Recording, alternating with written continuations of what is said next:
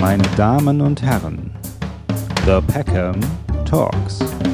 Mit mir, Christopher M. Peckham. Ich begrüße den Koch Ralf Zacherl in meiner Sendung. Herzlich willkommen. Hallo Chris, ich freue mich auch sehr, in deiner Sendung sein zu dürfen. ja, schön, dass du da bist. Großartig. Ähm, ich habe tatsächlich habe ich ähm, mit dem Julian Schlichting ein Interview gemacht. Das ist auch ein Podcaster, der macht das schon seit 20 Jahren und der hat, ich weiß nicht, ob du dich an den erinnerst, aber der hat auch mal ein Interview mit dir geführt. Ich glaube, ein Telefoninterview sogar noch. Und er hat gesagt, du bist voll der nette Typ. Und dann habe ich gedacht, wie ich das jetzt mache. So, stimmt ja. das? Stimmt das? Äh, du, keine Ahnung. Also ähm, es gibt Menschen, die mögen mich, glaube ich, schon sehr. Und ich, ich, ich glaube auch, dass also ich versuche schon in den meisten Fällen ein netter Typ zu sein, aber ich glaube, äh, keinem Menschen äh, gelingt das permanent. Ja, ist ja auch eine gemeine Frage, das über sich selbst zu sagen, gell? Auf jeden Fall. Also Bist ich, du ein netter Typ? Ich bin, ich bin ziemlich, also ich bin äh, relativ nett, aber nicht immer. Also ich bin auch manchmal überhaupt nicht nett. So, mein, meine Tochter ist manchmal, ich habe eine Tochter, die ist 15, die ist manchmal schockiert, weil manchmal bin ich am Telefon oder so, je nachdem, wenn ich mit Lehrern telefonieren muss, bin ich total nett. Und im Straßenverkehr bin ich überhaupt nicht nett. Und dann ist so diese, weißt du, diese Pole irgendwie. So, ja, irgendwie mal so. Also, schwierig. Ja, das kenne ich. Durch, etwas durchwachsen. Ja? ja, also du bist mir natürlich ein, ein bekanntes Gesicht sozusagen, seit ich mich erinnern kann. Ich habe das jetzt nochmal in der Recherche äh, gelesen. Äh, 2003 gab es deine erste Fernsehsendung, ist das richtig, dass das diese, also oder gab es schon vorher was und ich habe es einfach überlesen? Nee, du hast es nicht überlesen. Also das war wirklich 2003. Also dieses Zacherl einfach, einfach kochen, ja? Damit fing alles an, das stimmt, ja. Und äh, davor war ich auch nie im Fernsehen und äh, ich wollte auch nie ins Fernsehen und äh, aber das fing dann 2003 an, obwohl ich mich irgendwie mit Händen und Füßen dagegen gewehrt habe. Aber äh, meine Managerin und Freundin Manuela Ferling hat mich damals schon überzeugt, ich muss es unbedingt machen, ich sollte es machen und dann habe ich es natürlich gemacht. Ist es eigentlich komisch, wenn man jetzt zum Beispiel Interviews führt und immer so in der Retrospektive spricht und immer sagt, ja, damals, als ich da angefangen habe, ist das merkwürdig? Ähm, ja, ja, oder? Also ich kann mir so vorstellen. Nee, nein, es ist echt merkwürdig, aber es ist einfach irgendwie so, ich meine, man, ähm, man fühlt sich eigentlich auch noch gar nicht so alt, aber es ist halt so, ja klar, ich meine, ich bin 52 und ähm, ja, ich mache auch Fernsehen jetzt seit äh, ja, über 20 Jahren und äh, ähm, ja, es kommt einem gar nicht irgendwie so lang hervor, aber es ist halt echt schon so lang. Und gerade so Interviewsituationen, ähm, ich hatte gestern einen Kochkurs, dann haben wir irgendwie über die Küche der 90er und 80er Jahre gesprochen und das war halt so, da waren zwei Teilnehmerinnen dabei, die waren halt erst so Anfang 20. Also das war halt so, so als, als wenn meine Oma früher vom Krieg halt erzählt hatte. Und äh, es, ist, es ist wirklich, ja, also wir sind, ja, ich bin halt mittlerweile echt ein alter Sack geworden. Also ja, ich bin auf jeden Fall keine 20 mehr. Naja gut, aber 52 ist jetzt ja noch nicht so alt. Also 50 ist doch das neue 30, habe ich gehört, gell? Äh, das rede ich mir auch jeden Morgen ein. Obwohl, dann schaue ich in den Spiegel und denke so, oh, Sarah, ey, eigentlich sind deine Augen so viel schlechter geworden. ja, gut, so ein paar Sachen, aber das ist auch immer irgendwie Veränderung. Ich meine, das ist ja auch dieses, wenn man jung ist, kommen einem ältere Menschen immer viel älter vor und wenn man älter ist, kommen einem jüngere Menschen immer viel jünger vor, habe ich jetzt festgestellt, ja. Äh, das äh, geht mir auch manchmal so, ja. Ja, ja. ja, ja, ja. Ich denke, Wahnsinn, die dürfen schon Auto fahren oder oh, die sind doch noch so klein, ja, und dann sind die aber halt 22 oder so, gell? Mm, so das, das kenne ich. Ja. Mm. Also sag mal, wie kommt man denn zum Fernsehen? Wird man einfach gefragt? Gab es da eine besondere Gelegenheit damals? Also ich hatte ja damals wirklich das Glück, dass es dieses äh, Genre von äh, Kochsendungen noch damals äh, noch gar nicht gab. Und äh, Jamie Oliver hat in der BBC halt unwahrscheinliche Traumquoten eingefahren. Und daraufhin gab es auch im deutschen Markt halt Bewegungen. Äh, Pro7 wollte so ein ähnliches Format starten. Es haben sich über 20 Produktionsfirmen um den Sendeplatz beworben. Und jede Produktionsfirma hat natürlich für sich nach Köchen gecastet. Und ähm, ich war damals schon bei der kochenden Leidenschaft von der Manuela Ferling, hatte halt eine eigene Internetseite und habe halt so ein bisschen in dieses grobe Anforderungsprofil gepasst. Also ich war mal jüngster äh, äh, Ein-Sterne-Koch in Deutschland, hatte so mit Anfang 30, äh, habe ich altersmäßig ganz gut reingepasst, die Vita hat dazu gepasst und äh, meine damalige Optik war, war ja auch schon so ähnlich wie heute. Und so habe ich halt Casting-Anfragen bekommen, die ich am Anfang wirklich alle abgelehnt habe. Und äh, wie gesagt, und dann kam Frau Ferling, hat, mich- hat mich dann angerufen, sagte, bist du bescheuert? Ey, du musst doch da hingehen. Und das so, Manu, ich möchte da nicht hin. Ich habe in meinem ganzen Leben noch nie einen Anrufbeantworter besprochen, weil ich meine Stimme nicht hören mag. Und äh, Fernsehen war für mich, ähm, nee, also auf jeden Fall, äh, da wollte ich nicht hin. Ich wollte in meiner Küche bleiben, weil ich habe früher immer gesagt, äh, hätte ich Bock auf Menschen gehabt, äh, wäre ich Kellner geworden. Aber ich habe mich ja ganz freiwillig für diesen gekachelten, gefliesten Raum entschieden äh, und vor allen Dingen mit äh, Produkten, mit denen ich arbeite, mit denen ich mich nicht unterhalten muss, weil die tot sind. Und ähm, das Kochen hat sich zwar die letzten 30 Jahre auch wieder komplett verändert. Die Köche und Köchinnen sind viel näher zum Gast gerückt, äh, servieren äh, ähm, äh, bei den Gästen oder die Gäste holen sich das Essen in der Küche ab. Aber äh, Fernsehen, da wollte ich auf keinen Fall hin. Und ähm, dann habe ich halt zwei, zwei Castings gemacht, habe das anscheinend ganz gut gemacht. Dann irgendwann waren natürlich genau die zwei Produktionsfirmen kamen in den Pitch. Dann äh, wurde eine, ähm, dann wurde eine Probesendung aufgezeichnet, die ging in die Marktforschung mit drei anderen Formaten und ähm, da hat mein Format relativ klar gewonnen. Und so kam ich dann ins Fernsehen.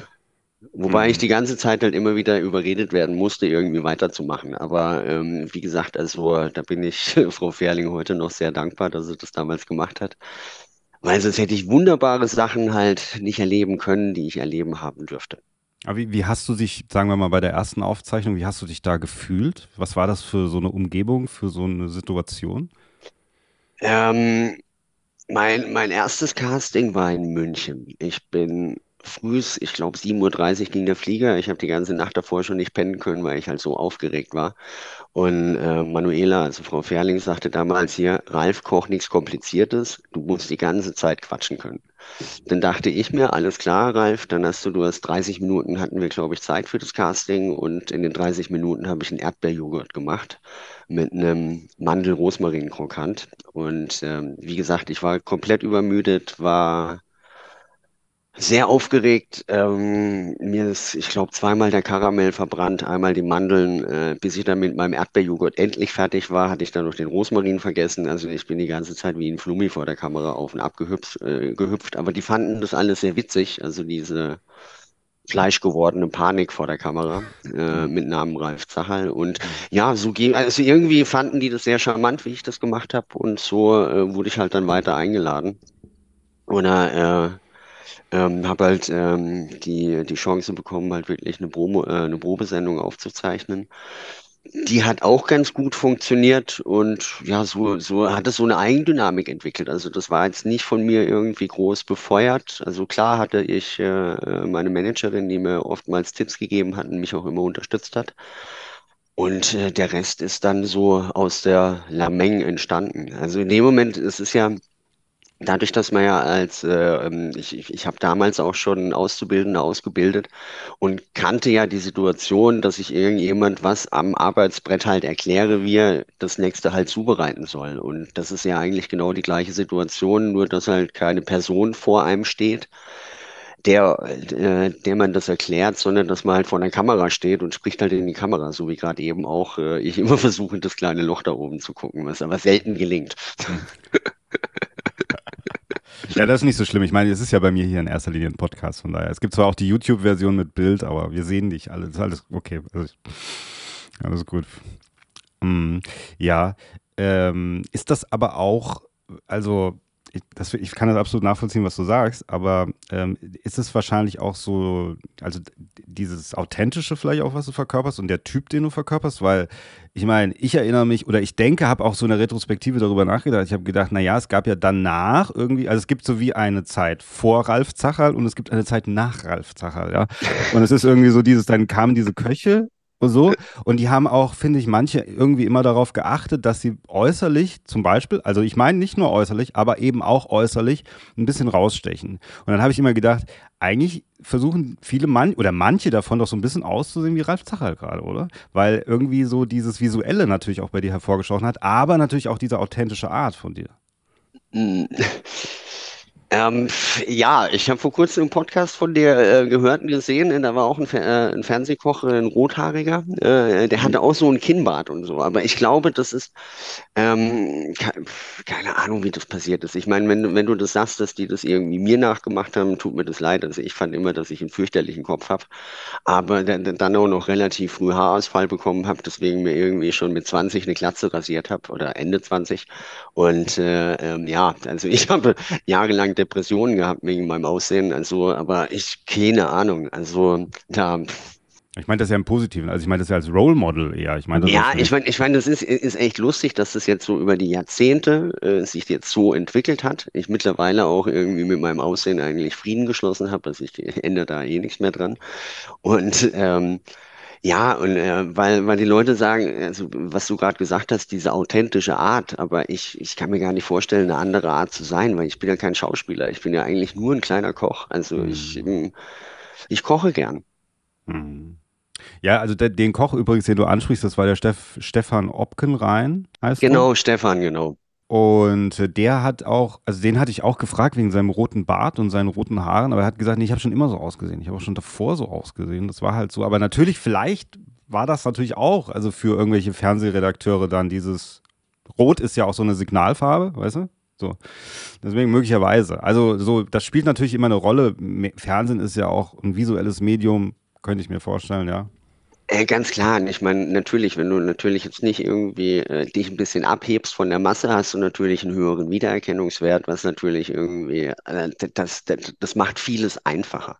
Hm. Und äh, bei mir ist es halt äh, die Optik plus natürlich noch diese wunderbare Sprache mit dem leichten Nuscheln. Und äh, ich habe das total oft, wenn ich selbst so Supermarkt an der Kasse, wenn du dann irgendwie so mit der Kassiererin sprichst und dann irgendwie zwei Leute, äh, ein, ein Mann hinter dir steht und sagte so, Entschuldigung, aber Sie sind doch Ralf Zacherl. Ich so, ja. Und dann, und dann sagt er, ja, ich habe die ganze Zeit überlegt, sind Sie es oder sind Sie es nicht? Aber dann habe ich die Stimme gehört und dann war ich mir sehr sicher.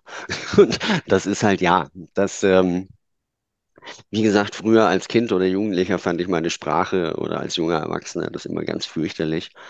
Äh, Finde es auch jetzt noch fürchterlich, aber mittlerweile kann ich sagen, okay, äh, jetzt kriege ich zumindest, jetzt kann ich zumindest so ein bisschen positiv davon partizipieren. Und bist aber auch ganz schön hart mit dir selber, ehrlich gesagt. Was heißt hart mit mir selber? Nee, Quatsch. Ich bin doch nicht hart mit mir selber. Also ich mache mir es schon gerne bequem, aber nee, ich bin, ich bin nicht hart. Wie du dich beurteilst, aber, jetzt meine ich. Aber ich bin, ich, ich, nein, ich glaube einfach, ich bin realistisch. Und das ist, wenn du ähm, mit einem Sprachfehler irgendwie groß wirst, hast du irgendwie, das fängt im Kindergarten an und es geht in der Grundschule weiter und geht dann in den weiterführenden Schulen noch weiter. Du äh, äh, magst es halt nicht, wenn du irgendwie zu fremden Leuten gehst, die halten sich die Nase zu und sprechen mit dir. Und das ist als mhm. Jugendlicher mit Sicherheit nicht sehr, sehr positiv. Aber jetzt können wir auch das Thema mal wechseln. Ja, ja, ja, ja, ja, ja, klar. ja, ja, das wird uns sehr echt, psychologisch. Es, aber es ist echt lustig, Chris. Ey, äh, ich glaube, das habe ich noch nirgends, noch nicht mal in irgendeinem Interview erzählt. Also das ist echt ganz neu. ja, nee, ich kann das ja nachvollziehen. Also das ist, aber das ist natürlich etwas, also ohne das Thema jetzt auszuweiten, aber das ist, das natürlich manche Defizite und die man in der Jugend dann auch wie vorgehalten bekommt. Wobei mittlerweile ist es so, zum Beispiel, weil du von Haarausfall gesprochen hast, ich habe hier hinten auch nicht mehr so viele Haare und ich arbeite ja auch in der Gastronomie, ja, als Barkeeper aber. Äh, und äh, meine männlichen Kollegen, die, da gibt es viele, die müssen das immer erwähnen. Ja, die müssen immer sagen, ja, da irgendwie, wo das Knie irgendwie durchkommt, das dritte und so, weißt du. Also, aber äh, zum Beispiel Frauen machen das fast nie. Also die Männer sagen zu mir, du rasier dir meine Glatze und so. Frauen sagen, nee, lass es lieber. Und ich habe dann immer das Gefühl am Ende des Tages, naja, wenn man in einem in einer Umgebung ist, in einem Habitat ja auch ist. Ich meine, Männer müssen auch manchmal vielleicht auch gerade in so einer Gastro-Dings, müssen sich immer so sticheln, ja. Aber äh, wenn man in einem Habitat ist, wo man sich wohlfühlt und wo alle einen lieb haben, dann ist es letzten Endes ja dann tatsächlich relativ wurscht, wie man spricht, ob man noch Haare hat oder nicht und diese ganzen Sachen, weißt du. Ja, das ist auch. Ähm Da muss ich sagen, das ist ja irgendwie das Schöne, wenn man älter wird, man wird ja zum Teil auch schlauer und kann mit Sachen halt viel besser umgehen oder sie einfach, äh, sie kann, man kann sie für sich persönlich besser einordnen. Ja, genau. Aber Glatze rasieren habe ich mir jetzt nicht, noch nicht getraut, deswegen. Ach du, meine erste, meine erste Glatze habe ich mir in Thailand rasiert. Okay. Wir waren, äh, wann war das? Das war Mitte, Mitte, Ende der 90er. Und ähm, ich war auf äh, Kopangan, glaube ich, damals. Und dann habe ich mir früh gedacht, so, so ein Scheiß, jetzt habe ich mir einen Sonnenbrand da oben geholt. Und dann dachte ich mir, Ralf, du fängst ja jetzt nicht an, dir Sonnencreme in die Haare zu schmieren, nur weil es da ein bisschen weniger wurde. Und Hm. daraufhin habe ich gesagt, so, okay, jetzt kommen alle Haare ab. Ja, und seitdem habe ich eine Glatze und ähm, aber ähm, es gibt manche Menschen, die sagen, ich habe einen schönen Glatzenkopf, also von dem her, das passt. Das ist immer wichtig, ja, genau, das ist immer wichtig. Das ist sehr wichtig. Aber wie war dann der erst, als es, als du das erste Mal die Glatze gesehen hast im Spiegel, wie war das dann? Äh, das war schon sehr ungewohnt. Das war wirklich sehr ungewohnt. Ähm, ich fand es aber damals auch schon nicht schlecht, aber wobei ich halt dann jahrelang immer mit Kopftuch rumgelaufen bin, damit man die Glatze nicht gleich so sieht. Ich weiß so, als ich von Thailand heimgekommen bin und meine Oma mich mit Glatze gesehen hat, die ist fast vom Stuhl runtergekippt. Die fand das ganz fürchterlich und sagte also, und, und du kannst doch keine Glatze und, und danach hast du nur noch harte Haare. Und dann sage ich so, Oma, ich möchte mir eh keine Haare mehr wachsen lassen. Also wir hatten ein, ein Riesenthema damit. Äh, der Kleine, das Enkeler hat eine Glatze. Um Gottes Willen. Ach Gott. Ja. Na gut, aber jetzt haben sich ja mittlerweile alle dran gewöhnt. Jetzt kann man sich das gar nicht. Also das geht mir manchmal übrigens auch mit Schauspielern oder so, die, die man nur so mit Glatze kennt, so Jason Statham oder sowas. Und wenn du die dann irgendwie in solchen Memes im Internet oder so mit so Haaren siehst, also aber künstlich sozusagen, dann ist das auch sehr verstörend, weil du kennst die ja nur. Du denkst, hä, das sieht ja merkwürdig aus. Ja. Ja, du, man kann sich's bei mir auch nicht vorstellen. Ich hatte früher richtig viele Haare und ich hatte so einen großen Kopf, weil ich auch dicke Haare hatte mit einer Naturlocke. Jede Friseurin hat sich immer gefreut, wenn sie mich irgendwie in die Finger bekommen hat. Aber ja, die wurden halt dann lang, leider weniger. Aber jetzt, Ja. okay, jetzt genug Haare und Sprache. ja, ist ja interessant. Das ist ja auch, das hilft mir ja auch ein bisschen einfach da in Erfahrungsaustausch und so. Also deswegen habe ich das angesprochen. Es gibt Äh, Kolleginnen, die, die haben sich jetzt Haare verpflanzen lassen. Ja. Also, äh, und das sieht eigentlich echt gut aus. Also, äh, wie gesagt, ich kenne da ein, zwei und die sind sehr zufrieden damit, mit dem Ergebnis. Kostet halt auch was. Kostet Stimmt. was. Und wenn Ja, es ist, ist Ja. halt die Frage, ob man sich das wert ist, ob man sagt, okay, ich will das unbedingt haben, weil ich halt persönlich, also weil der Leidensdruck sehr hoch ist, oder man sagt, ey, komm, scheiß drauf, bleib so. Aber das ist ja jetzt deine Entscheidung, ne? Ja, ich überlege es mir auch. Also wenn ich noch den Durchbruch hier schaffe mit dem Podcast, dann überlege ich mir es tatsächlich, ob ich das mache. Auf der anderen Seite hat meine Friseurin letztens gesagt, naja, wenn das schief geht, dann kann sein, dass nur so Stellen, an manchen fällt es dann wieder aus und dann hat man, oder der, der Kopf stößt es ab, die Kopfhaut stößt es ab, dann hat man nur an manchen Stellen Haaren, an manchen nicht, dann sieht es noch schlimmer aus als vorher. Also von daher habe auch ein bisschen Angst. Mal sehen. Also wenn dra draußen jemand einen Tipp hat für uns, dann schreibt es uns in die Kommentare oder in die Schickt uns eine Mail und dann wissen wir. Oder vielleicht auch irgendwelche Leute, Haartransplanteure oder so, ja. Vielleicht gibt es da Angebote. Ähm, jetzt hast du vorhin gesagt, äh, Gastronomie in der Küche ist auch so ein bisschen, man hat nicht so viel mit Leuten zu tun. F äh, heute hat sich das geändert, hast du gesagt. Äh, bei mir ist es zum Beispiel so, ich mag Gastro ja ganz gerne. Ich habe das schon immer gemacht, irgendwie so in meinem Leben nebenher. Manchmal auch nicht. Dann habe ich auch Film, eine Filmproduktion gehabt, war selbstständig und so. Dann wieder doch, hat nicht so richtig funktioniert. Dann wieder doch nebenbei in die Gastro und so.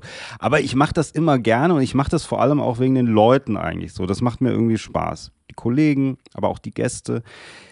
Das ist etwas, was du gesagt hast, hat sich verändert. Ähm, machst, also äh, Küche und draußen sozusagen sein, Service ist was komplett anderes, oder? Mm, Also, vor 35 Jahren war Küche und Service wirklich komplett was anderes. Also da waren, äh, also äh, klar war es immer wünschenswert, wenn die Brigaden zusammengearbeitet haben, aber es war in vielen Restaurants halt nicht äh, äh, stark verbesserungswürdig, würde ich mal sagen. Aber mittlerweile ist es einfach oftmals so, dass äh, in vielen Restaurants einfach grundsätzlich die Küche auch das Essen präsentiert und serviert. Ähm, bei mir im Laden im Schmitz und Co. ist es so, ähm, im Mittagstisch holen die Gäste sich auch das Essen an der Küche ab. Abends läuft die Küche oftmals mit und serviert einfach. Also du bist jetzt einfach, die Brigaden arbeiten halt viel mehr miteinander oder auch zusammen.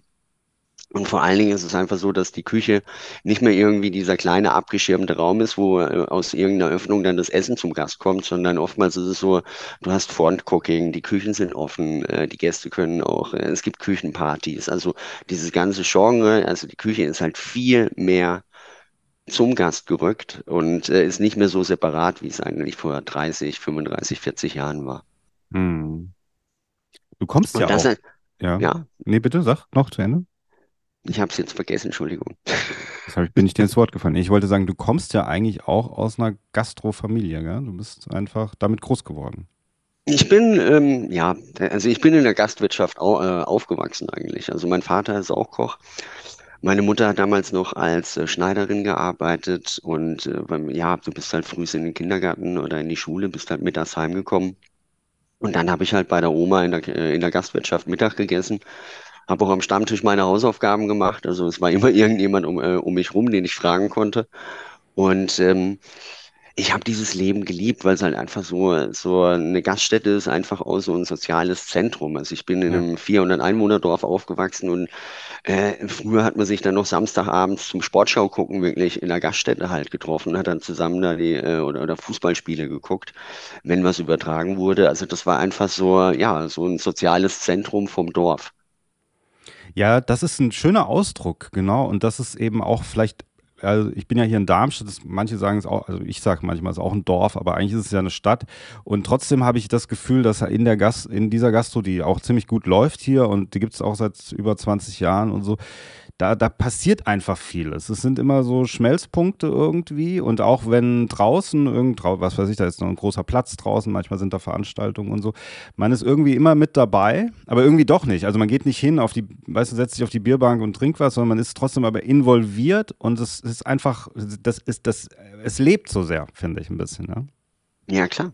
Also es ist, ich, ich glaube, es geht ja auch jedem, äh, äh, jedem von uns so. Ich meine, man hat so irgendwie sein, sein Stammlokal oder seine Stammkneipe. Das ist einfach auch schön, da reinzukommen. Man, man kennt die Leute, die einem das Bier oder den Wein äh, äh, bringen. Man kennt vielleicht auch die Leute, die in der Küche arbeiten. Und man, es ist einfach immer so, so ein Kurzurlaub vom All- Alltag. Und, und ich finde halt Essen gehen, deswegen, ich, ich koche ja auch gerne. Ich finde halt Gastronomie allgemein so schön, weil es ist halt so eine so ein schöner Job, andere Menschen glücklich zu machen. Und äh, mit gutem Essen und guten Getränken kriegst du eigentlich auch jeden und äh, es schließt auch keinen aus.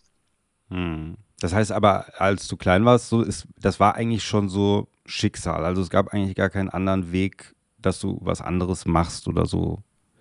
Ja, also wenn es nach meinen Eltern gegangen wäre, sollte ich äh, äh, was Kaufmännisches machen. Und äh, ich sollte auf keinen Fall die Gastronomie. Und ähm, ich, ich habe aber ja schon als, als Kind halt irgendwie sonntags das Buffet aufgefüllt, Samstag halt mit äh, die Kartoffel geschält, die Kartoffelknödel gerollt, Schnitzel paniert oder sonst was.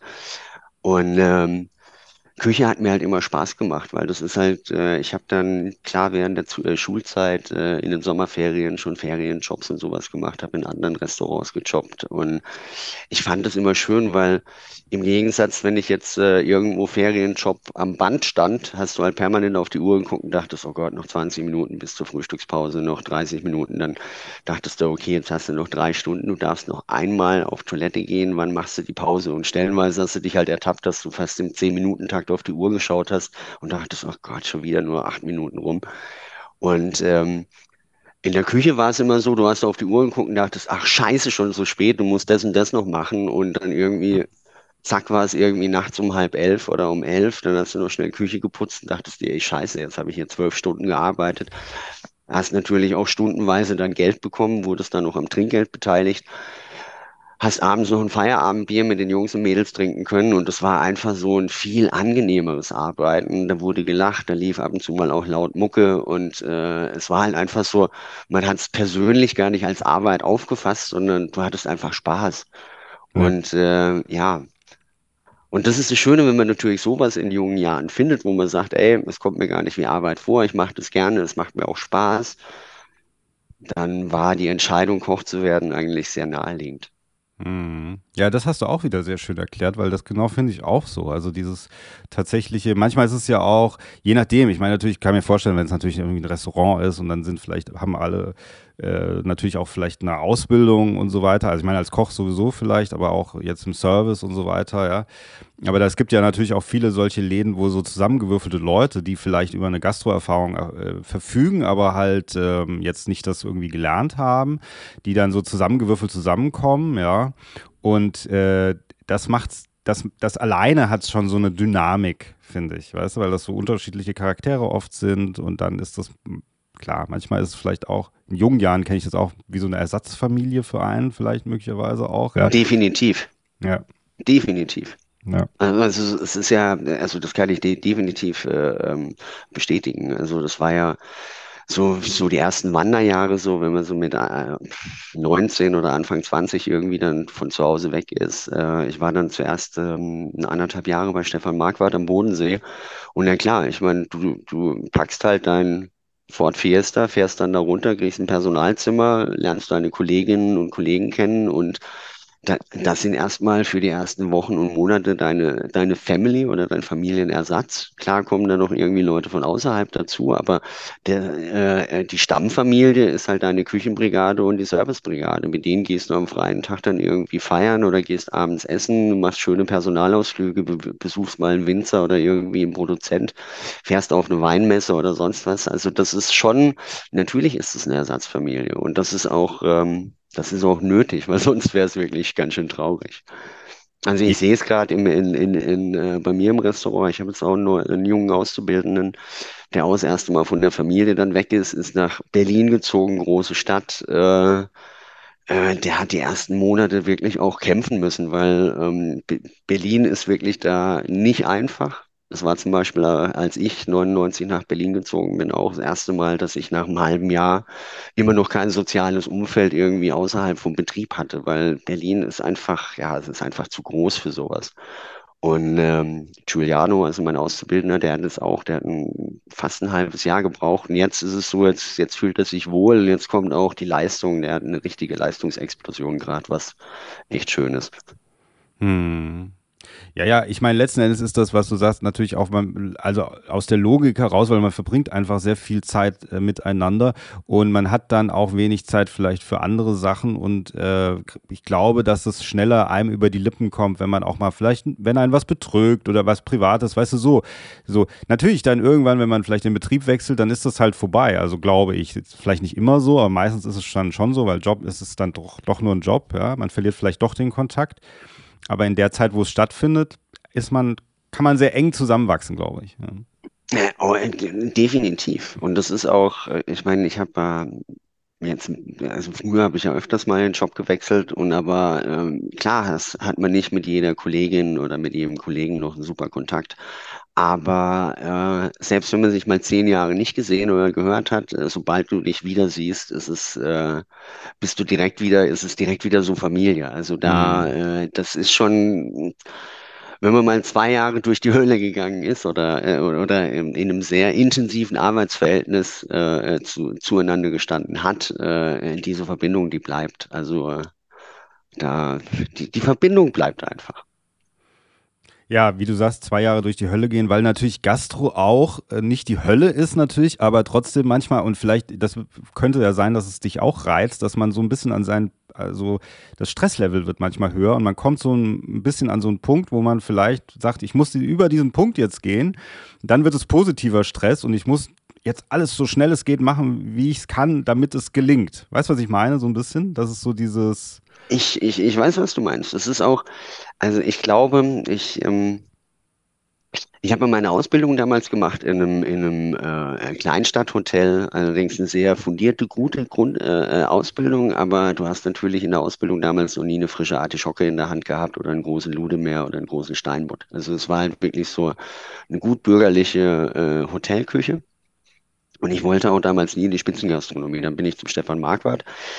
Ähm, das war schon ein sehr, sehr großer Sprung, wollte da auch äh, nach drei Monaten alles hinschmeißen, weil ich dachte, ich bin komplett talentfrei. Und äh, Stefan sagte, du bist einfach nur zu jung, gib dir einfach nur mal ein paar Monate, dann schwimmst du dich frei und dann passt es auch. Und Stefan sagte dann, ich wollte dann halt weiter und dann sagte er, wenn du dich richtig schleifen lassen willst, dann gehst du ins Graue Haus. Und ich bin auch dann ins Graue Haus gegangen, da wurde ich auch richtig geschliffen. Wir hatten sehr, sehr lange Arbe äh, äh, Arbeitstage. Es war auch wirklich sehr stressig. Das war nicht immer positiver Stress, aber du bist halt durch diese zwei Jahre Stahlbad gegangen. Und äh, hätte ich das aber nicht gemacht, hätte ich damals den Sprung zu Harald Wohlfahrt drei Sterne nie geschafft, weil aber ich war einfach stressresistent, ich konnte mich extrem gut organisieren und hatte halt einfach so, ich ja, hatte auch äh, ziemlich gute Nerven. Und ähm, das ist, ich, ich bilde ja jetzt wirklich seit, seit zig Jahren aus und das ist oftmals auch die Frage, die ich mir immer stelle, weil auf der einen Seite äh, versuchen wir natürlich schon, dass die Leute halt spätestens nach neun Stunden draußen sind, Auszubildende, äh, die ja auch immer. Aber natürlich haben wir ab und zu auch mal Tage mit größeren Veranstaltungen oder wenn dann noch ein Krankheitsausfall dazukommt, wo wir auch mal ein Zwölfer oder ein Dreizehner in der Küche arbeiten. Und, und das ist aber, ich, ich finde, das sollte man auch wirklich das sollte man ab und zu mal tun als Köchin oder als Koch, weil du kannst halt nicht immer nach acht Stunden abschalten, weil das wird immer Veranstaltungen geben und es kommt was dazwischen oder es fällt einer aus. Und dann brauche ich auch Leute, die halt irgendwie in Stunde zehn, elf, zwölf noch konzentriert arbeiten können und die dann nicht sagen, du, mir brennen die Füße, ich muss mir jetzt erstmal zwei Stunden hinsetzen. Also die im Endeffekt auch wirklich so eine, so eine äh, Tempohärte halt entwickelt haben. Und das schaffst du natürlich nicht von 0 auf 100, sondern du musst natürlich auch ab und zu mal das gemacht haben, dass du dann die Leistung bringen kannst. Ja, ja, das stimmt, absolut. Das ist richtig. Ich meine, ich habe ich gerade, ich hatte vor ein paar Tagen hatten wir gerade, ach das genau, das war ein Brückentag. Das war der Brückentag zwischen 3. Oktober, also 2. Oktober war das. Und da war in unserem Betrieb, also da war wirklich die Hölle los. Und es war wirklich, ab 8 Uhr war sogar die Küche zu, weil es, die hatten uns alles weggegessen, ja.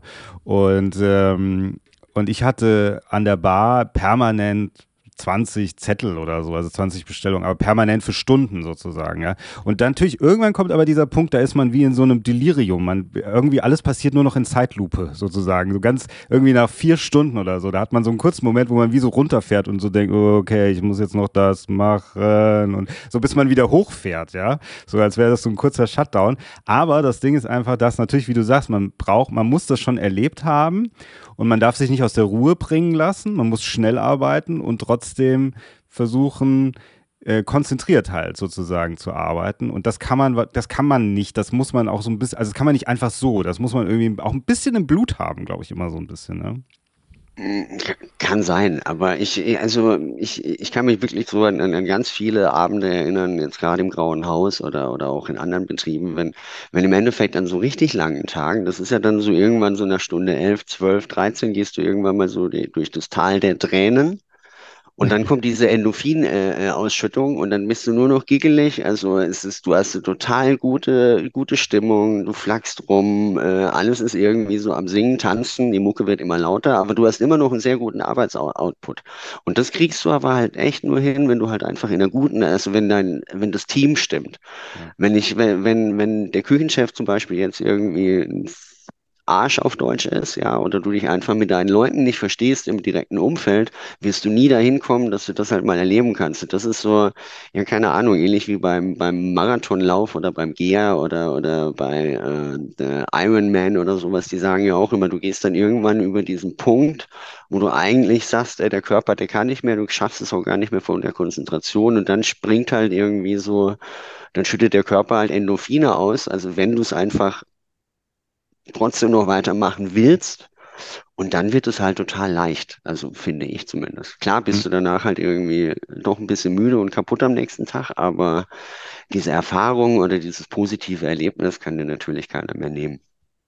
Aber das, das meine ich auch so ein bisschen damit, dass man so ein bisschen dafür gemacht sein muss, weil ich kenne auch äh, oder habe schon auch mit Kollegen zusammengearbeitet, die sagen dann einfach, wenn es wirklich sehr, sehr lange dauert, sagen dann, oh, ich, es geht nicht mehr, ich kann nicht mehr, ich muss jetzt nach Hause und so. Also das meine ich so, man muss dieses irgendwie so, vielleicht das auch schon erfahren haben, dass es diesen Punkt gibt, diesen, diesen positiven Stressausschuss, ja. Ja gut, aber ich meine, heutzutage ist es ja alles gar nicht mehr möglich, weil wir haben eine aktive Arbeitszeiterfassung und es arbeitet keiner mehr 15, 16 Stunden und das ist wirklich so, also das ist ja wirklich so. Also das hatten wir. Äh, in der Theorie, in der Theorie. Ich kann dir andere Geschichten erzählen. ja gut, ich meine, ja gut, das. Ähm nee, es gibt es nicht mehr. Ach so, ja, stimmt, hast recht. Was in mich gefahren ist, hast recht. Ähm, aber jetzt, jetzt also äh, Kochen vor der Kamera und Kochen in echt ist was anderes, oder? Mm, kommt aufs Format an. Okay, was gibt's da für Unterschiede? Naja, ähm, also ich habe ja zum Beispiel mit äh, äh, Martin Baudrechsel und mit Mario Kotowski haben wir ja sehr lange äh, die Kochprofis gemacht und dann anschließend äh, die Küchenchefs. Und das war ja so ein Hilfeformat, äh, in der, äh, ähm, in dem wir halt andere Gastronomen halt äh, versucht haben zu retten.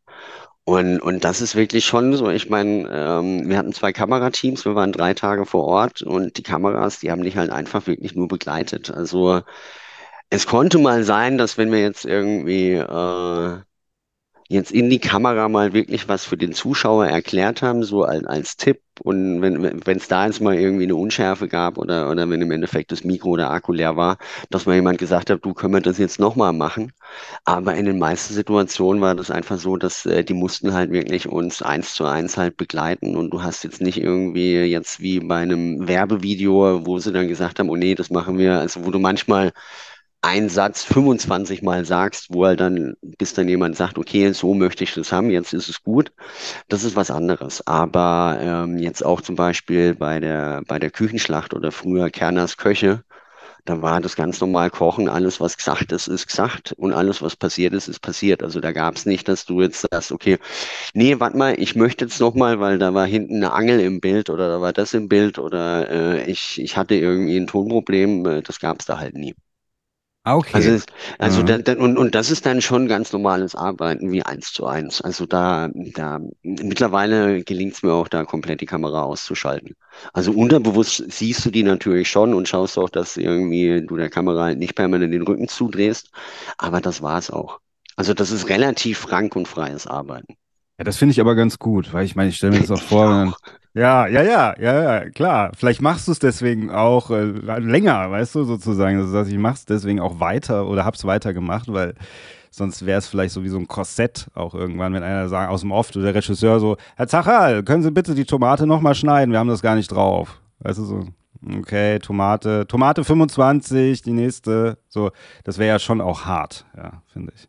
Ja, also sowas kann höchstens passieren, wenn du irgendwelche Aufsager drehst oder wie gesagt, in der Werbung ist es oftmals so, aber in, in den Formaten, in denen ich mitspielen durfte, hatte ich das große Glück, dass die immer so viele Kameras hatten, dass es eigentlich total wurscht war, was ich gemacht habe, weil du hattest im Endeffekt äh, äh, eine schwenkbare über dem Herd, dann hattest du noch zwei äh, GoPros direkt am Herd, dann hattest du noch eine am Arbeitsbrett, dann hattest du aber noch zwei Kameras unter den Kameramännern und äh, deswegen war, war es einfach vom, vom technischen Aufwand so gut äh, gefixt, dass wir im Endeffekt, die hatten eigentlich jede, egal in, in, an welcher Stelle du warst, irgendeine Kamera ist immer mitgelaufen, also du musstest halt nichts wiederholen.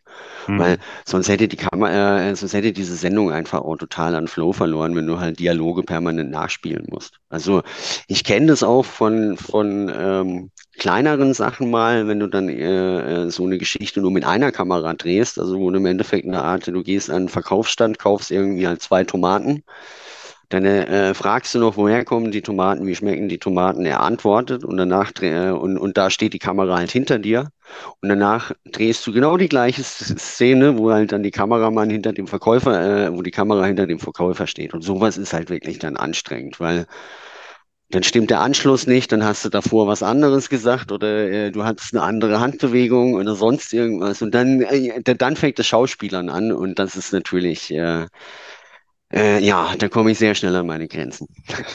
Ja, das, ja, ja, absolut, verstehe ich. Aber weil du ge- gerade gesagt hast, Werbung, das ist mir gerade eingefallen, du hast doch auch mal Werbung gemacht, gell, oder? Mhm. Hast Ja, du nicht mal, hast du nicht mal irgendwie den kleinen Hunger? Hast du nicht mal, wenn der kleine Hunger kommt, hast du das mal gemacht? Oh, das ist ganz lange her, ja. Ja, aber das hast du mal gemacht. Ich habe das Ja, ja, habe ich, hab ich mal gemacht, habe ich mal gemacht, Für ja. Dings äh, hier, was ist denn das? Müller ist das, gell? Ja, genau. Ja, wenn der kleine Ja, ich bin ja, ich bin ja bekennender Milchtrinker und ich, ich mag auch Milchreis. Das ist wirklich so. Ähm, es ist auch, äh, ja, ja, ja. Nee. Milch mag ich. Tut mir leid. Nee, wir haben auch, äh, äh, ich habe auch für ähm, Ferry Ultra habe ich äh, lange Jahre auch Werbung gemacht und die Drehs Ultra, aber waren. das kann man doch gar nicht essen, oder? Nee, aber es ist, ist das beste Handspülmittel. Ah, okay. Äh, und äh, da ich als Koch natürlich ab und zu auch spülen muss, ist das schon auch meine Kernkompetenz. Und äh, das ist wirklich das beste Handspülmittel, sonst hätte ich den, äh, hätte ich nicht Werbung dafür gemacht. Ja, großartig, super. Da machen wir direkt auch Werbung. Wir danken, weil ich schreibe die direkt mal an hier, das vielleicht. Schon, sorry. Sponsor, Sherry Ultra, nee, keine Ahnung, ist ja, vielleicht ist, ich weiß nicht, kann sein, ist vielleicht toll.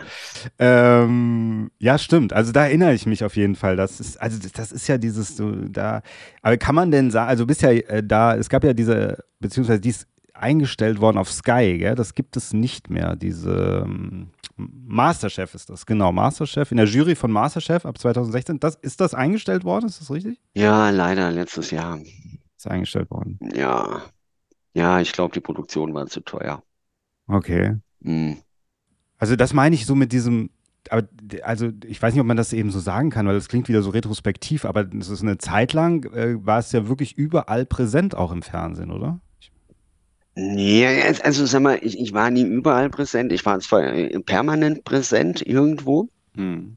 aber ich kann mich jetzt auch, äh, ich habe zwar im Moment jetzt kein eigenes Format, aber ja, letztendlich, ich war jetzt die letzten Wochen zweimal bei Grill den Hensler Sommerspecial, ich war bei TV Total, ich war bei der Küchenschlacht. Also es ist so, also ja, es gibt jetzt nicht irgendwie Sonntag 19 Uhr, wo man weiß, da läuft Sachal irgendwie auf Vox, aber ähm, also wer möchte, findet mich ab und zu schon noch in verschiedensten Formaten. Ja, ja, ich, ich überlege auch, vielleicht war das auch damals vielleicht auch, oder hat man das so wie mehr im Kopf gehabt, weil das auch erst so aufkam, dieses Kochen im Fernsehen? Naja, sagen wir so, es gab schon mit Sicherheit eine Zeit, so 2004 bis 2010 oder, oder 8, wo, wo eigentlich auf je, jeder Hauptsender hatte ein eigenes Kochformat im äh, Daily, Vormittags- oder Mittags- oder Vorabendprogramm. Also es wurde extrem viel gekocht. Es gab wirklich extrem viele unterschiedliche Formate mit sehr vielen Köchinnen und Köchen.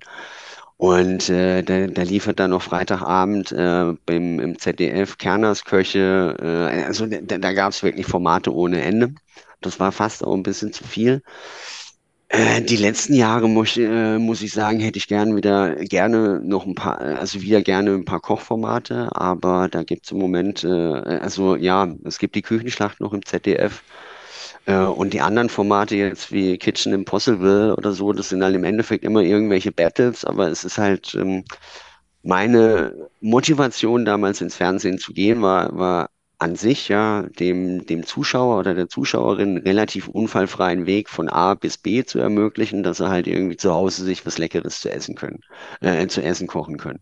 Und ich glaube auch, wenn wir, umso mehr wir zu Hause wieder privat anfangen zu kochen, umso gesünder ernähren wir uns, weil ich glaube, einfach ein selbstgekochtes Essen ist eigentlich in 90 Prozent immer gesünder, als wenn ich ein Fertigprodukt mir aus dem Supermarkt hole.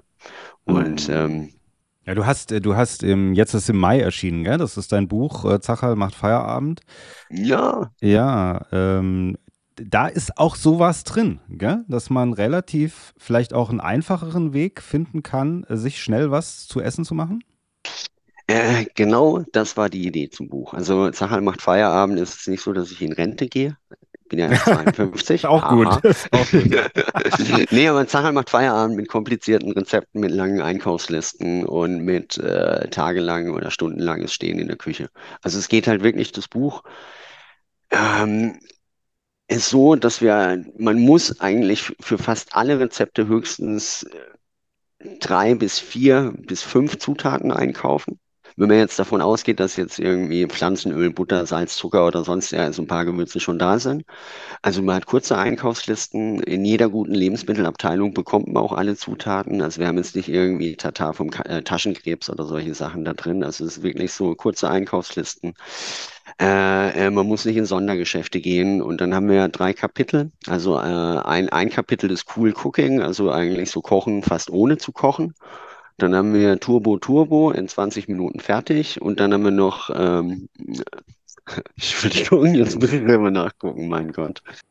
Ja, ich habe es noch in Erinnerung. Und zwar ist es, das war so ein schöner Name. Du hast so, das Äh, Seelenwärmer. Seelenwärmer, was ist das? Das war so ein schöner Seel Name. Seelenwärmer, Ja. ich meine, da haben wir dann so ein paar Ja. Sachen drin, wo man im Endeffekt auch so, da ist so ein Asia-Schweinebauch drin oder auch mal ein Ossobuco oder mal ein Gulasch, also Sachen, die halt jetzt nicht unbedingt dann äh, äh, in 20 Minuten fertig sind, aber zum Beispiel auch so erklärt, dass man sagt, ey, wenn ihr einen Gulasch kocht und ihr seid zwei Personen, dann kauft gleich für sechs Personen ein, dann könnt ihr die Sachen einwecken, äh, dass man auch solche, solche Geschichten macht mit Kettenkochen, also einmal jetzt irgendwie die Pellkartoffel kochen, gleich mehr Pellkartoffel kochen, danach dann entweder eine Kartoffelsuppe draus machen oder Bratkartoffel draus machen oder äh, ein Rösti draus machen. Also dass man im Endeffekt also versucht, mit möglichst wenig Aufwand ein möglichst perfektes Ergebnis hinzubekommen. Also wir haben im Endeffekt allen Schnickschnack rechts und links. Wir gehen immer Einkauf, kochen, direktes, den direkten Weg zum Ziel. Also wir machen keine Schlenker.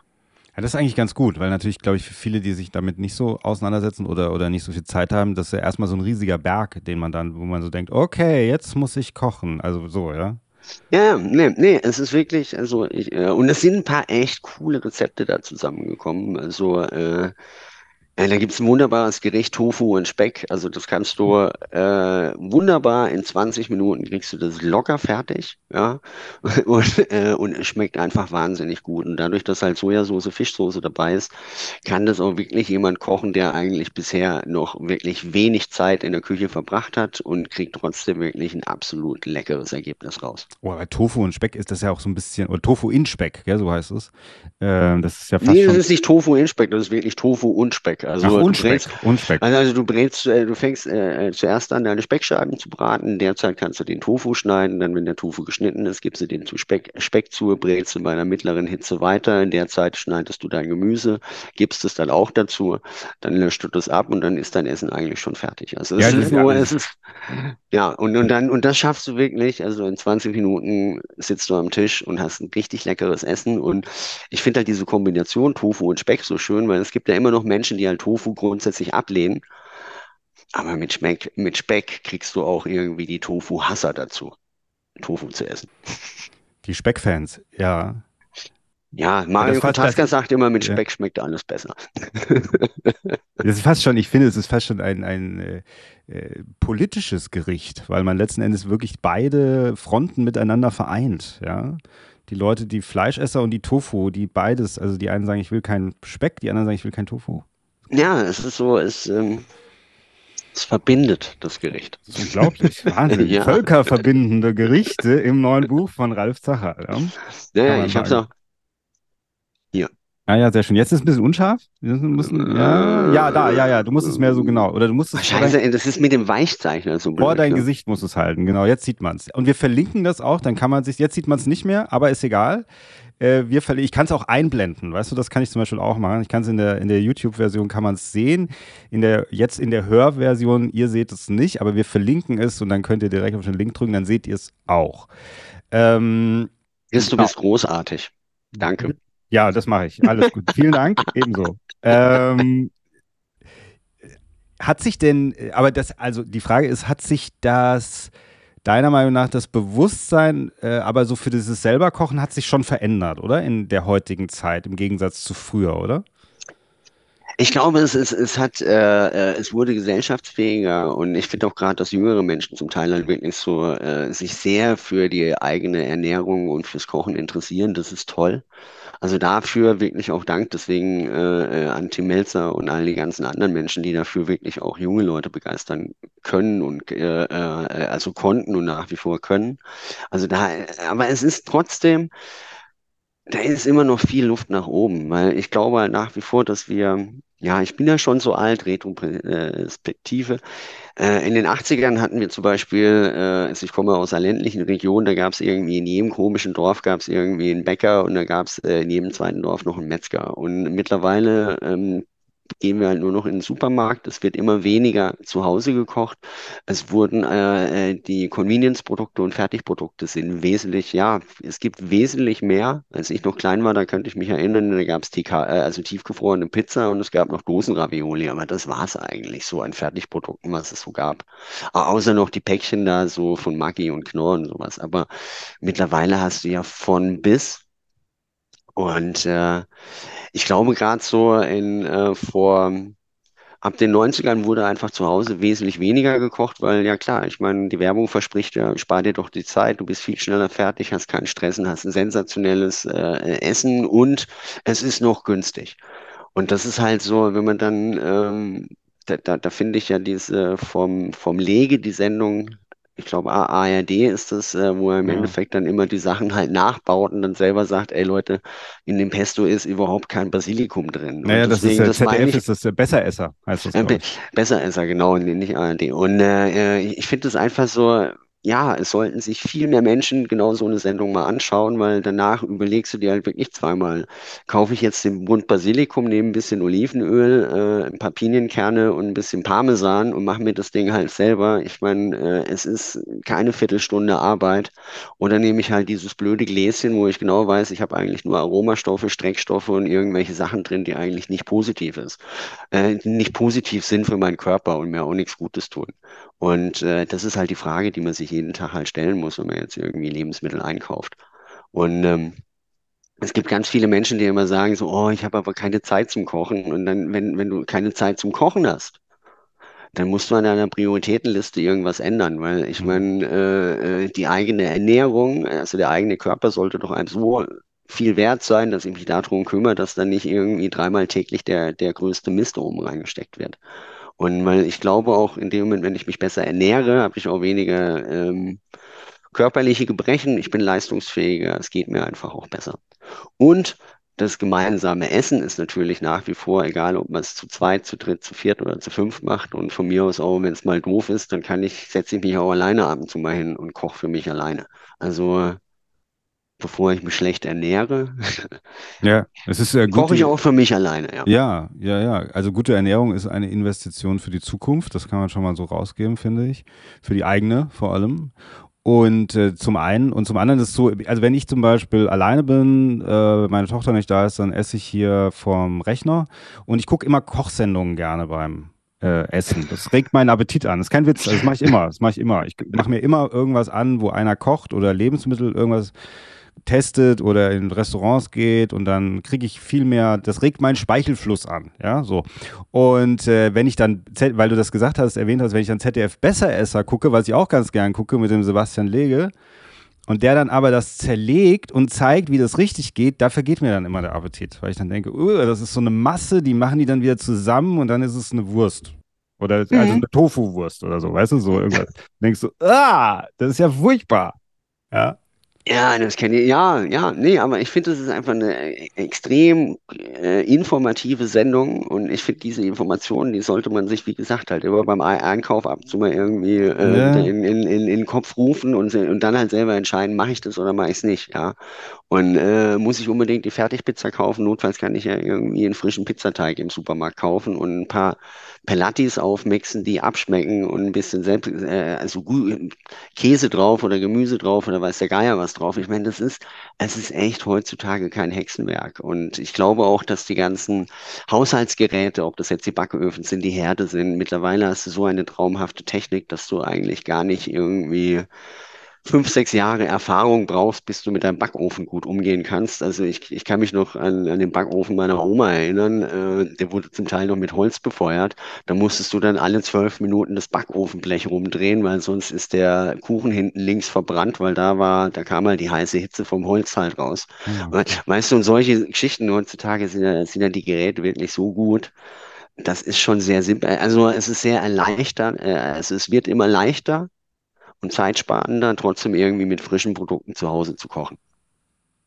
Wie ist es denn bei dir persönlich? Wie oft isst du denn am Tag und wo isst du? Isst du dann im Restaurant oder wie machst du oder kochst du dir immer, gehst du nach Haus oder und wie oft am Tag? Das würde mich mal interessieren. Weil ich esse zum Beispiel nur so richtig, höchstens, also höchstens, aber einmal am Tag, aber nicht so drei, früher hat man ja so wie dreimal am Tag. Mm, ja, also bei mir, ich, ja, ich habe halt leider keinen keinen ähm, so einen geregelten Lebensablauf. Äh, ähm, also gestern war ich jetzt zum Beispiel im Restaurant, hatte gestern Abend einen Kochkurs. Äh, da habe ich gegessen mittags um halb vier, richtig viel, äh, also schon reichlich.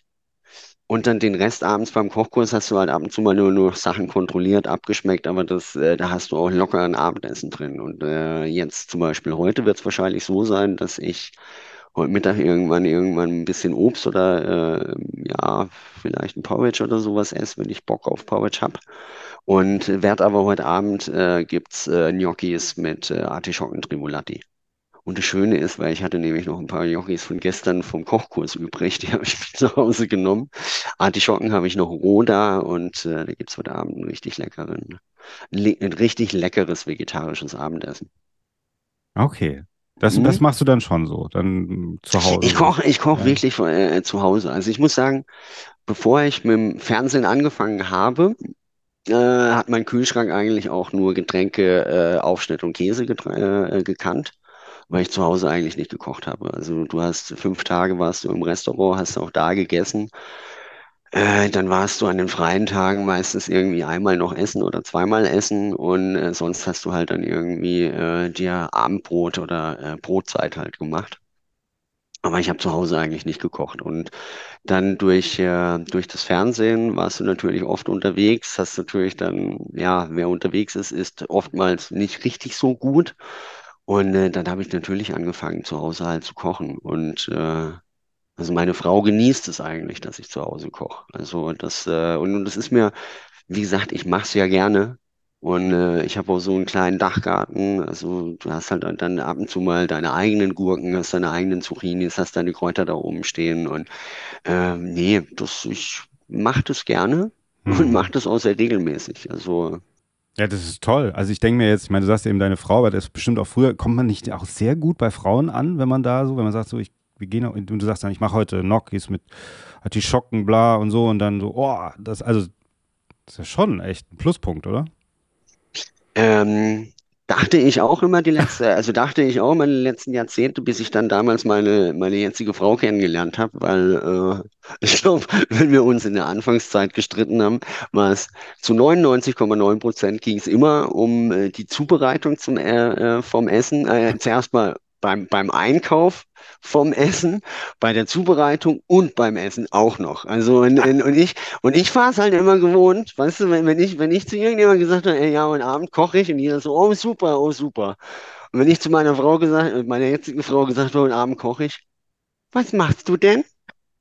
Ja, aber nicht wieder das oder das oder das. Und bitte kein Zimt, keine Vanille. Ich so, ey, Schatz, da habe ich überhaupt keinen Bock mehr zu kochen, weißt du? Also das ist, äh, nee, also normalerweise ist es ein Vorteil, allerdings definitiv nicht bei allen Frauen. Also es, es, ging schon so weit, äh, äh, wir hatten einmal Besuch und äh, es hieß, okay, äh, Thema Grillen, wir waren an dem Tag eh schon, wir hatten uns äh, im Auto schon so ein bisschen gezop äh, äh, gezupfelt und ähm, dann dachte ich so, weißt du was, mach du das beim Einkaufen, ich mach das. Dann habe ich halt irgendwie so, äh, war ich natürlich so an der Fleischtheke noch so und, und dann kommt meine Frau um die Ecke gefahren und hat halt wirklich so von Knorr, Knoblauchsoße, diversen Fertigdips und sowas. Und ich so, was ist denn das? Und sie sagte, ja, du hast so gesagt, wir grillen heute. Ich habe schon mal eingekauft. So. Und, und dann sage ich so, sowas kommt bei mir nicht in den Kühlschrank. Wenn, dann mache ich das selber. Und das war wirklich so, am Schluss standen wir Nasenspitze an Nasenspitze über unserem Einkaufskorb und haben uns irgendwie vor der Kühltheke mehr oder weniger angegiftet. Und ähm, ja, also wie gesagt, also normalerweise selber kochen zu können als Mann ist mit Sicherheit für äh, viele Frauen sehr attraktiv, aber definitiv nicht für alle. Nicht für deine. Ja, klingt wie eine gesunde Beziehung auf jeden Fall. Ähm, ich würde auch sagen, ähm, Gegensätze ziehen sich vielleicht auch an. Das ist ja auch eine sehr interessante, sehr. Wir ergänzen uns äh, sehr, sehr gut. ja, ja, gut, aber das ist vielleicht, das gehört auch, glaube ich, ein bisschen so. Das, also, das klingt auch so, also in einem anderen Kontext, äh, dass man natürlich andere Leute schauen äh, vielleicht eher zu einem hinauf, äh, ja, und dass man sagt, oh, das ist ein, der kann halt richtig gut kochen und so weiter. Und auch in anderen Professionen, glaube ich, ist das so, wenn jemand vielleicht was sehr besonders gut kann, aber derjenige, mit dem man halt sehr eng ist, der ist, der guckt einen ja ganz anders an. Der hat einen ja vielleicht auch äh, oder sich den auserwählt, ja, und sich verliebt in jemand aus ganz anderen Gründen, ja. Und der sieht einen dann auch ganz anders. Ist total kritisch. Also es ist super, es ist großartig. Schönen Gruß an deine Frau, großartig. äh, ja. ähm, ich, ich wollte noch mal ganz zum Schluss fragen, wegen diesen Kochprofis Einsatz am Herd, das ist ja sowas gewesen damals, diese Sendung, so ein bisschen wie so Rach der Restauranttester, oder? So diese Rettung eigentlich einer, eines Gastronomiebetriebes. Hast du eigentlich Hat man danach irgendwann nochmal so, so eine Nachlese, irgendwas gehört? Also, dass man gesagt hat, es hat auch geklappt? Weil bei Rach der war das immer so, deswegen habe ich es auch ganz gern geguckt, dass am Ende hat das, der ist dann immer nach vier Wochen wieder hin und alles war wieder so wie vorher und er war total frustriert. So ist eigentlich fast jede Sendung ausgegangen. Ja. Also, sagen wir so, bei den, bei den Kochprofis, ähm, ich habe Natürlich hat man irgendwie, wenn man vier Jahre ein Format dreht, nicht zu jedem, äh, zu jedem Betrieb irgendwie noch total viel Kontakt. Aber zu manchen Betrieben haben wir wirklich jetzt noch Kontakt. Und ähm, nachdem wir von RTL 2 zu Vox gewechselt äh, sind, wir wurden ja dann von den Kochprofis zu den Küchenchefs. Und bei den Küchenchefs war es auch so, dass wir eigentlich im Abstand von sechs bis vier Monaten danach nochmal äh, hingefahren sind und haben halt wirklich geguckt, äh, wo steht ihr? Können wir euch noch irgendwas helfen? Und äh, das haben wir da schon noch gemacht. Und äh, äh, wie gesagt, also durch diese Drehzeit sind wahnsinnig viele Freundschaften entstanden. Aber ähm, ja klar, also nicht zu allen, aber zu sehr vielen. Und äh, das war ja auch, es gab ja da einige Journalisten, die auch diese ganzen Hilfeformate getestet haben. Und da waren ja wir das Format, die, äh, wo fast sech, über 60 Prozent der Betriebe, bei denen wir waren, nach einem Jahr immer noch existiert hatten. Und es gab ja andere Formate, die haben es ja, da waren es ja noch nicht mal 30 Prozent, die es äh, noch ein Jahr später gab. Also von dem her haben wir schon versucht, wirklich nachhaltig zu arbeiten und ähm, ja, wir haben uns da, wir haben uns damals immer gesagt, so wir machen nicht Fernsehen um des Fernsehens willen, sondern wir wollen einfach den äh, Kollegen und Kolleginnen einfach äh, helfen. Und äh, man kann in drei Tagen, kann ich natürlich nicht irgendwie 20 Jahre Berufserfahrung auf irgendjemand weitergeben oder an jemand weitergeben. Aber durch, durch die Macht der Kamera konnten wir natürlich viele, viele große Probleme aus dem Weg äh, räumen. Also äh, ob es jetzt irgendwie Probleme mit der Brauerei ist oder was weiß ich, mit der, mit der Stadt oder mit der Gemeinde. Und äh, wir konnten da wirklich vielen Leuten helfen. Und das war auch, ja, es war eine sehr spannende Zeit aber auch eine sehr befriedigende. Genau, also so ein bisschen wie es A-Team, habe hab ich das Gefühl, A-Team für Köche sozusagen. Aber ist man dann, wenn man da reingekommen ist, jetzt mal ohne, mm, jetzt wenn man das ganze Fernsehformat ausschaltet, aber nur so du jetzt persönlich bist da reingekommen, hast du immer sofort gesehen, an was es hängt, dass es nicht so läuft? Ähm, also sagen wir so, also wir, ähm, die Betriebe, die haben im Endeffekt sich äh, bei der Produktionsfirma äh, äh beworben. Äh, dadurch wurden im Endeffekt dann, dann, dann ist irgendwann mal eine, eine Redakteurin oder ein Redakteur in den Betrieb gefahren, hat im Endeffekt so ein kleines Casting-Video aufgenommen. Wenn, ähm, wenn der Sender und die Produktionsfirma gesagt hat, ja, okay, das wäre ein Fall, den wir uns vorstellen könnten. Dann haben wir im Endeffekt die Informationen über den Betrieb bekommen, haben im Endeffekt aber auch die BWA bekommen, also wie schaut es wirtschaftlich aus, wie viele Schulden sind da, äh, wo, wo, wo liegt der Hase im Pfeffer. Man hat im Endeffekt auch schon eine, äh, man hat die Protagonisten in dem äh, Bewerbungsvideo halt kennenlernen können.